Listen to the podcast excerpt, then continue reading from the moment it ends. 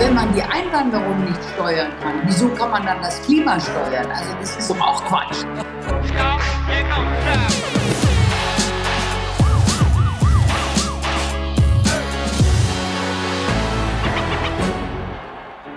Herzlich willkommen bei Achtung Reichelt an diesem Wochenende. Sie haben uns geschrieben, Sie haben uns gefaxt, Sie haben uns Postkarten geschickt, Sie haben uns angerufen, Sie haben uns auf Social Media geschrieben. Wo ist Gloria von Ton und Taxis, wollten Sie wissen. Die Antwort ist, erst war Gloria nicht da, dann war ich nicht da, jetzt sind wir beide wieder da. Und ich freue mich wahnsinnig, dass sie wieder bei uns ist. Gloria von Ton und Taxis, herzlich willkommen. Vielen Dank für die Einladung. Liebe Gloria, Sie waren gerade in Argentinien. Wie geht's Argentinien? Man hat Schreckliches gehört in den letzten Jahren. Inflation, Armut. Wie war Ihr Eindruck? Also es ist wirklich ganz, ganz schlimm. Man kommt in eine Stadt, die verelendet ist. Die Häuser sind zerfallen. Die Menschen stehen überall Schlange. Besonders schrecklich ist es, wenn man sieht, wie sie vor den Banken Schlange stehen, um ihr Monatsgehalt abzuheben. Ein Monatsgehalt, das nur kurze Tage lang Kaufkraft besitzt, weil die Inflation so hoch ist, das ist ähnlich wie bei uns, wo wir die Hyperinflation hatten in den 20er Jahren, äh, dass plötzlich ein Stück Brot kostet dann eine Million Peso. Also es ist so traurig, die Geldscheine total kaputt, äh, die Menschen, die Häuser verfallen, Menschen leben in Zelten auf der Straße, am Straßenrand. Es ist also so wird es aber bei uns auch bald aussehen, wenn man den Sozialismus weiterhin so viel breiten Raum gibt wie bei uns. Das ist wahnsinnig gefährlich. Die schaffen es alles. Argentinien war immerhin das reichste Land Südamerikas. Die ein wahnsinnig reiches Land, ein wahnsinnig reiches Land. Und das ist ja das, was Menschen sich immer nicht vorstellen können, dass Politiker und politische Ideologien in kürzester Zeit in der Lage sind, Wohlstand zu zerstören. Die meisten Menschen leben äh, vermutlich, und vermutlich beschützt sie das auch ein wenig, in, in der Annahme, 70 Jahre aufgebaut, dann dauert es auch 70 Jahre, das kaputt zu machen. Aber nein, das geht schneller, oder? Geht sehr viel schneller. Das sehen Sie an einem Haus. Sie bauen jahrelang, bauen Sie ein großes, schönes Haus und dann in ein, zwei Tagen ist es kaputt gebombt oder kaputt mit der, mit, da gibt ja diese Maßnahmen, mit denen man Häuser kaputt macht, mit dieser riesigen Glocke. Also kaputt machen geht immer schneller. Das wissen wir schon als Kinder, wenn wir mit Lego spielen.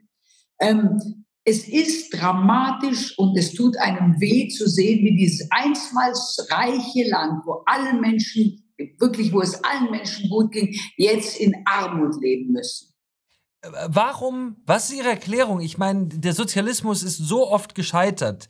Äh, äh, eigentlich müssten Menschen ja gewarnt sein, auch bei uns sind sie es nicht, auch bei uns wählen Menschen jetzt wieder äh, diese Ideologie, diesmal grün lackiert.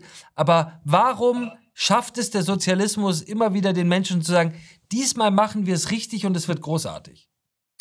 Weil es nicht als Sozialismus erkennbar ist. Zum Beispiel bei uns dieser Ökosozialismus. Man sagt, man will die Welt retten, man möchte das Klima retten. Das klingt natürlich zuerst einmal sehr, sehr willkommen, weil wer soll denn das Klima nicht retten wollen?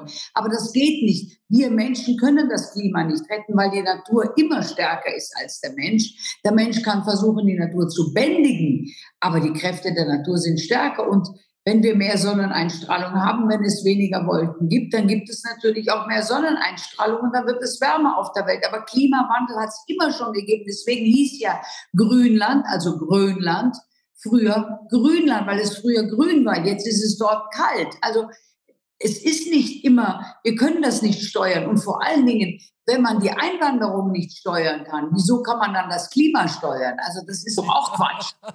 Gute Frage. Damit kommen wir nahtlos zum Thema Einwanderung. Otto Schilly hat die Grüne Partei einst mitbegründet, ist dann gegangen, weil die Grünen ihm zu nervig waren, ist in die SPD eingetreten, war ein hammerharter Innenminister, ja, der, der, der rote Sheriff Otto, er hat auch die RAF vertreten und hat jetzt äh, sich bei Sandra Maischberger zum Thema Einwanderung, illegale Einwanderung nach Deutschland geäußert. Bemerkenswerter Satz, ganz einfacher Satz.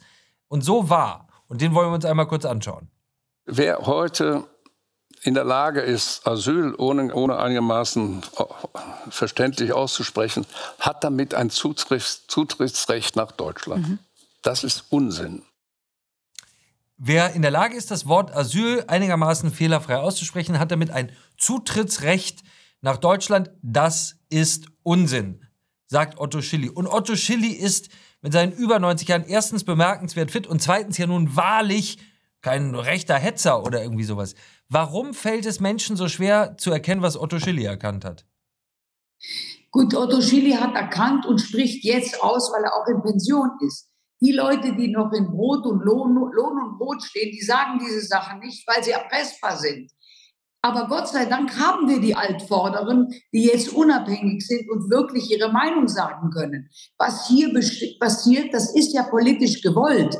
Es geht nicht darum, dass wir Asylanten nicht helfen wollen. Aber das sind ja gar keine Asylanten, das sind Wirtschaftsflüchtlinge. Aber man tut geradezu so, als ob wir bestraft werden müssen, weil wir die letzten 80 Jahre so fleißig waren. Und das ist die Krux, dass die Menschen, die uns heute führen, ihr eigenes Land hassen und eigentlich Sabotage betreiben am eigenen Volk. Das ist die, das große Unglück unserer Zeit, dass unsere Regierung gegen das Volk und nicht für das Volk regiert. Das ist aber nicht nur in Deutschland so.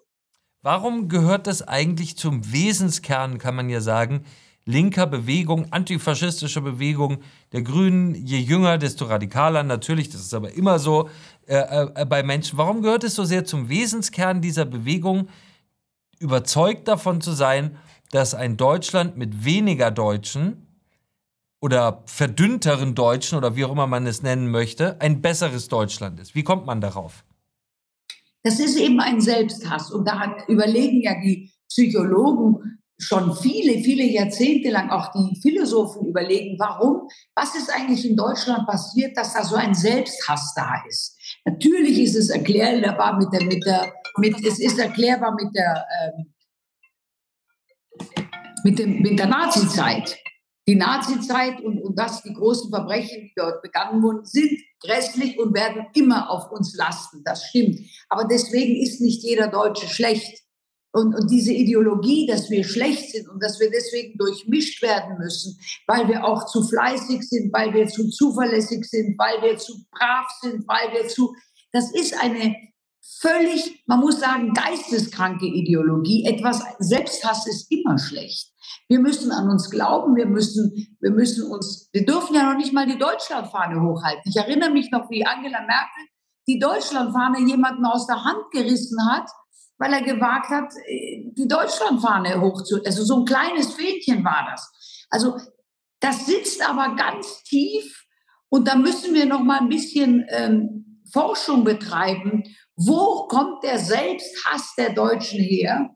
Der weit über das hinausreicht, was die Nazis gemacht haben, sondern das ist eine, ein Selbsthass, der bis in die heutige Zeit geht und nur so ist zu erklären, warum wir uns so derartig selbst sabotieren. Nord Stream ist Selbstsabotage, aber auch die, die ungeregelte und illegale Einwanderung ist Selbstsabotage, weil wir haben ja eine Kriminalitätsrate, die man noch nie vorher gesehen hat in Deutschland. Machen wir alles mit.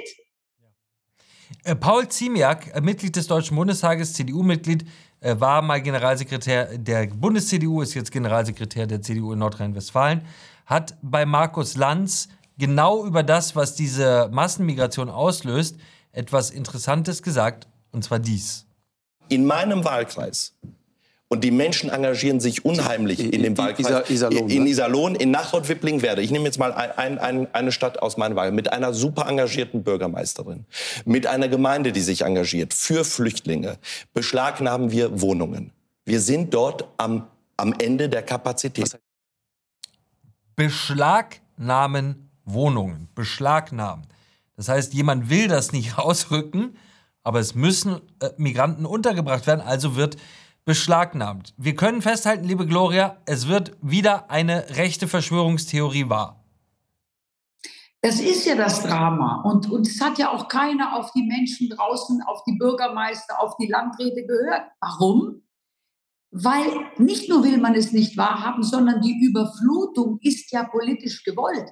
Das heißt, jetzt können die sich gerne hinstellen und sagen, jetzt machen wir zu. Weil jetzt sind die Gauner ja schon alle im Land. Das heißt, das Unheil und das Chaos und die Unordnung können jetzt ohne weiteres weiterproduziert werden. Ich meine, natürlich ist es wichtig, dass wir jetzt die Grenzen zumachen, aber Wer den Schaden hat, braucht für den Spott nicht zu sorgen. Wir haben hier französische Verhältnisse, obwohl wir nicht wie die Franzosen Kolonien hatten und diesen Ländern verpflichtet waren. Das ist ja das Drama.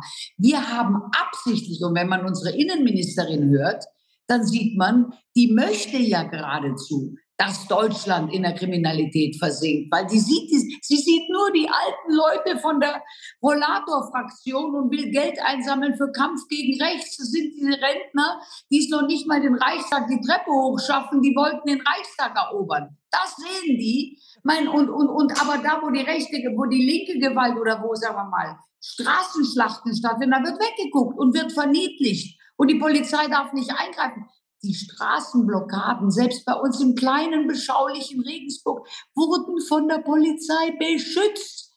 Da mussten die ganzen Autos um diese Sitzgruppen durch rumfahren. Die ganze Stadt war im Stau. Es hat Millionen gekostet, weil die Leute nicht an ihre Arbeitsplätze gekommen sind, weil man diese fünf Hanseln, die auf der Straße geklebt haben, beschützt hat, damit die ja nicht in Konflikt mit Autos kommen. So schaut's aus was meinen Sie, was solche Worte wie Beschlagnahmung, also Beschlagnahmung ist ja nun mal ein Fall von Wegnehmen und dann ist es ja auch noch Wegnehmen durch den Staat. Äh, und zwar wegnehmen durch den Staat, weil der Staat etwas gemacht hat, was niemand gewollt hat und jetzt muss der Staat quasi heilen, was er selber angerichtet hat, indem er den Bürgern etwas wegnimmt. Was glauben Sie, was löst das aus in unserer Gesellschaft? Ja, das löst natürlich Hass aus. Aber das ist ja auch gewollt. Man hat ja die Gesellschaft äh, ganz zufrieden gespaltet. Alle sind gegen alle. Und jetzt kommt auch noch der Staat und nimmt den Bürgern was weg, was sie durch harte Arbeit sich erspart und erkauft haben, um ein bisschen ein Zubrot zu verdienen. Das sind schreckliche Maßnahmen, die natürlich jahrelang die Gerichte beschäftigen werden. Und äh, diese, diese Häuser, die man den Asylanten zur Verfügung stellt, die kann man ja dann nach Grund sanieren. Weil das ist ja bei denen zu Hause ganz anders wie bei uns. Das kann man denen gar nicht übel nehmen. Ich verstehe das ja auch. Und ich meine, die, äh, es ist man regiert gegen die Interessen der Deutschen. Die Deutschen müssen runtergeregelt werden. Die Deutschen waren zu fleißig, die Deutschen sind zu zuverlässig, die Deutschen sind zu reich. Wir müssen ihnen das wegnehmen und am besten durch irreguläre Einwanderung, denn dann besorgen die Drecksarbeit die Einwanderer. So schaut's aus. Wir wollen uns noch ein Zitat anschauen, und zwar von Wolfgang Bosbach, vermutlich einem der beliebtesten Politiker, die es in diesem Land überhaupt gibt. Schauen wir einmal kurz rein. 99,9 Prozent haben ein Smartphone, aber kaum einer hat einen Pass. Und wenn ich nicht die Identität kenne, nicht die Nationalität kenne, ist eine Rückführung von abgelehnten Bewerbern sehr schwer. Deshalb sind ja stationäre Grenzkontrollen so wichtig und Schleierfahndung ist kein Ersatz. Wir kennen von niemandem die Identität. Wolfgang Bosbach hat auch gesagt, das macht diese Leute unabschiebbar. Nun sind Sie ja relativ viel unterwegs auf der Welt.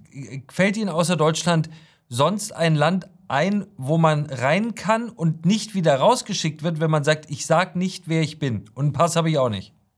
Das gibt es nirgends. Und wir hätten von Anfang an das machen sollen, was die Australier und die Kanadier sehr erfolgreich gemacht haben. Nämlich natürlich wollen wir ein Einwanderungsland sein. Aber wir wollen ein Einwanderungsland sein für Leute, die bei uns arbeiten wollen und sich in die Gesellschaft einbringen wollen. Wir haben ja Bürgerkriegskämpfer reingeholt. Wir haben junge Soldaten reingeholt aus verschiedenen äh, Terrorstaaten, die jetzt bei uns Terror machen sollen. Das, ein kleiner Teil ist arbeitswillig und kriegt auch Arbeit, aber das Gros der Leute will gar nicht arbeiten, will nur Sozialgelder bekommen und will bei uns sich ein schönes Leben machen und das Geld wieder nach Hause in die Heimat schicken. Das verstehe ich ja alles, würde ich selber auch so machen. Nur ist es deswegen noch lange nicht richtig. Also wenn ich genug Geld kriegen würde und müsste nicht arbeiten, ja, dann warum soll ich dann arbeiten? Ich verstehe die Leute, aber von der politischen Klasse muss man doch daraus sehen, wie regiere ich ein Volk? Und ich kann doch nicht ein Volk regieren, indem ich sie Räuberbanden ausliefere. Und wir sind Räuberbanden. Wir können abends, ältere Herrschaften können abends im Winter, wenn es dunkel wird, nicht mehr auf die Straße gehen. Auch junge Mädchen nicht mehr. Ja, warum, warum holt man sich ohne Not so viel Kriminalität ins Land? Ich verstehe es einfach nicht. Äh, ja, äh, es ist schwer zu verstehen. Äh, Sie haben vollkommen recht. Es gibt Leute, die wenden sich quasi professionell. Es gab mal den Begriff Anti-Abschiebeindustrie Ich glaube, ein CSU-Mann hat ihn geprägt, hat riesen Ärger dafür bekommen. Unmenschlich, wie kann man nur sowas sagen? Inzwischen wissen wir, auch schon damals haben wir gewusst, es stimmt natürlich von vorne bis hinten. Es gibt in Deutschland eine Struktur aus NGOs, aus Vereinen und so weiter, die kümmern sich aus tiefer Überzeugung nur darum, dass in Deutschland nicht deutsches Recht umgesetzt wird und Menschen, die kein Recht haben, hier zu bleiben, abgeschoben werden. Ob man sie jetzt Anti-Abschiebeindustrie nennt oder wie auch immer, es gibt sie und sie machen es mit großer Leidenschaft. Diese Organisationen heißen zum Beispiel Flüchtlingsräte. In jeder großen Stadt gibt es einen, in den Bundesländern gibt es einen. Und für einen dieser Flüchtlingsräte in Köln arbeitet auch die Tochter unseres Gesundheitsministers Karl Lauterbach.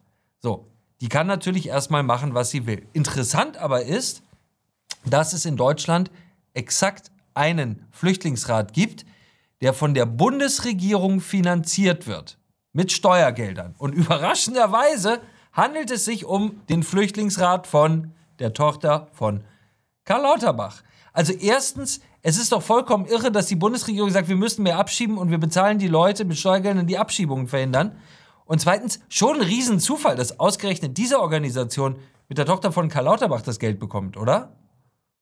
Das natürlich, aber wir haben ja schon gesehen, auch bei anderen Stiftungen gibt es Ehepartner oder Freunde oder Lebenspartner von politisch engagierten, äh, im, im Parlament sitzenden äh, Politikern, die von Steuergeldern profitieren, die diesen Stiftungen ausgezahlt werden. Wir wissen auch, dass das Gros der Schiffe, die die ähm, Bootsleute aufnehmen, auch von Steuergeldern. Das ist eine ganze Industrie. Und solange diese Stiftungen davon profitieren können, dass der Staat ihnen Gelder zahlt, ist es natürlich verständlich, dass auf diesen Topf viele aufspringen. Da, wo Geld fließt, das zieht natürlich die Menschen an und natürlich auch Menschen und Kinder und Ehepartner und, und Boyfriends und Girlfriends aus der politischen Klasse. Das ist ja, warum die Menschen das Vertrauen in die Politik verlieren. Weil sie einfach merken, dass die Politik ihre eigenen Interessen verfolgt und nicht die Interessen des Bürgers, der sie gewählt hat. Die ganze Diskrepanz, die wir heute haben und der ganze Frust kommt ja daher, dass immer wieder rauskommt, dass sich hier eine Elite gegenseitig finanziert und dass es gegen das Interesse des Volkes ist. Wer hat denn daran Interesse, dass teure Schiffe gechartert werden, um, um, um Leute aufzusammeln, die aus der Zehn-Meilen-Zone rausschwimmen oder rausgepaddelt werden. Warum denn? Das sind ja kein, das sind, das sind Wirtschaftsflüchtlinge. Das will man nicht. Man möchte natürlich in Kriegsgebieten, wenn Kriege sind und die Menschen kommen, natürlich möchte man ihnen helfen. Aber was wir machen, wir haben alle europäischen Gesetze außer Kraft gesetzt. Maastricht, Schengen, Dublin, nichts hält mehr. Und dieses sich nicht an Gesetze halten, geht natürlich runter bis in die Gesellschaft, dass unsere eigenen Verträge und unsere eigenen Abmachungen nichts mehr wert sind. Und wohin führt das? In Chaos und Unordnung. Und das leider ist politisch gewollt. Warum das so ist, was man damit, was der Endzweck ist, darüber können wir nur spekulieren. Wir können nur darüber spekulieren, wir können uns darüber unterhalten und wir werden der Sache noch auf den Grund gehen, liebe Gloria. Vielen Dank, dass Sie wieder bei uns waren. Schön, dass Sie zurück sind. Schön, dass wir gemeinsam zurück sind. Wie immer ein wunderbares Gespräch. Ihnen noch ein schönes Wochenende. Das wünsche ich Ihnen auch. Alles Gute. Dankeschön. Das war Achtung Reichelt, der härteste Gegner von Scheinheiligkeit, Propaganda und Heuchelei in der Politik. Vergessen Sie nicht, dieses Video zu teilen und vor allem entschuldigen Sie sich niemals für das, was Sie sind oder woran Sie glauben und haben Sie keine Angst, Sie sind nicht allein mit Ihrer Meinung.